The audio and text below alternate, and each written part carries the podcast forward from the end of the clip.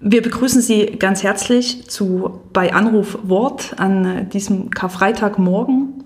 Sie haben es gestern schon gehört, bei Anruf Wort stimmt nicht mehr ganz. Worte wird es geben, einen Anruf nicht, denn wir haben uns entschieden, für die Kar- und Ostertage selbst in die Texte hineinzuschauen, die Texte vom Tag und uns sie gegenseitig hinzulegen und ähm, ja, uns dazu zu befragen. Wir, das sind Gregor Giele und Elisabeth Muche und heute ist Gregor Giele dran, einen Vers aus den Texten des Karfreitags herauszusuchen und ich werde dann versuchen, spontan darauf zu reagieren, wie Sie es schon gewohnt sind.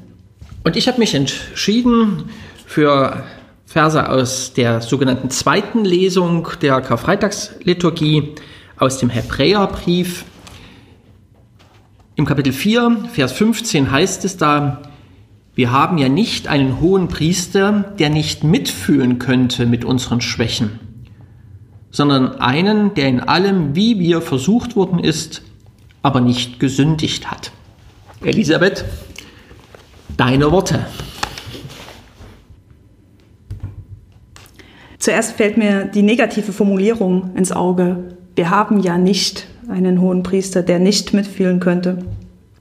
So wie als würde ähm, Paulus hier im Hebräerbrief sagen, ja, ja, was denkt ihr denn? Glaubt ihr, dass wir einen, einen hohen Priester, dass wir einen uns zugeordneten haben, der nicht mit uns mitfühlen könnte? Glaubt es nicht.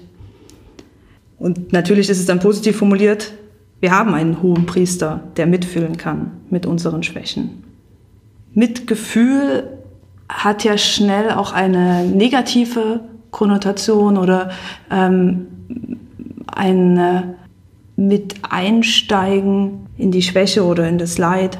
Ich glaube, dass es etwas unglaublich Starkes ist, wenn wir wirklich dazu fähig sind, mitzufühlen mit einer anderen Person. Und zwar nicht die Gefühle uns selbst zu eigen zu machen, anzunehmen, mit zu durchleiten, sondern das, was von der anderen Person ausgeht, an, an Gefühlen, an, an Innenleben, dafür eine, eine Resonanz zu bieten und dieser Person deutlich zu machen, ich bin da mit dir, ohne dass sagen dein Leid mich überwältigt. Und ich glaube, das ist, oder so verstehe ich, so erlebe ich diesen hohen Priester, so erlebe ich Jesus auch für mich, einer, der nicht mein, mein Leid, meine Klage, meine Wehleidigkeit vielleicht auch mal komplett verstärkt und mit aufnimmt und, und bestärkt, sondern der sagt, ja, okay, und ich bin genau da mit dir.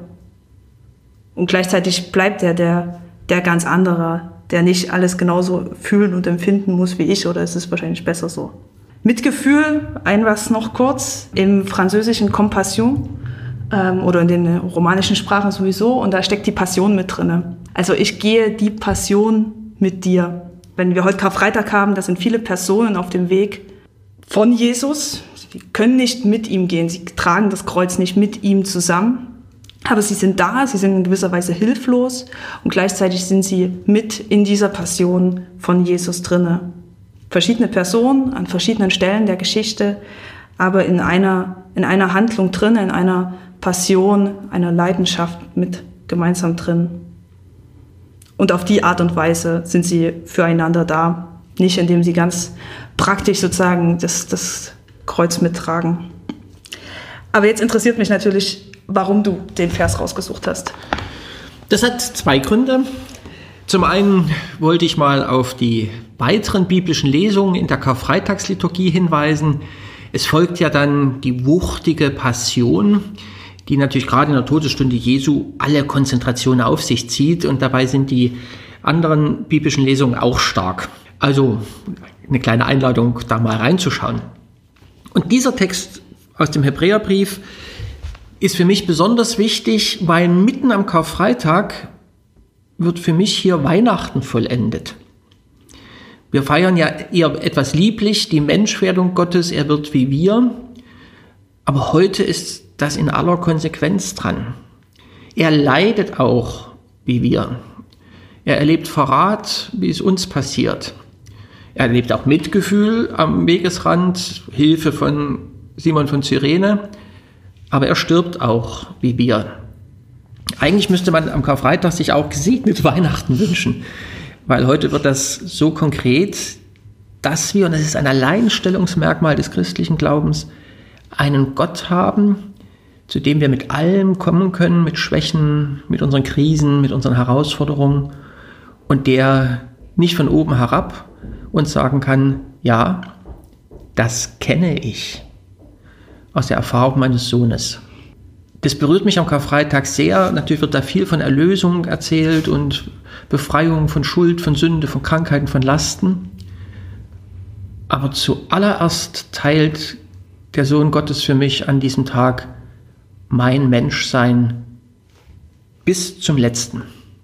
Und von daher sagen Sie es bitte nicht weiter, aber gesegnete Weihnachten heute. Eine gesegnete Menschwerdung Ihnen heute.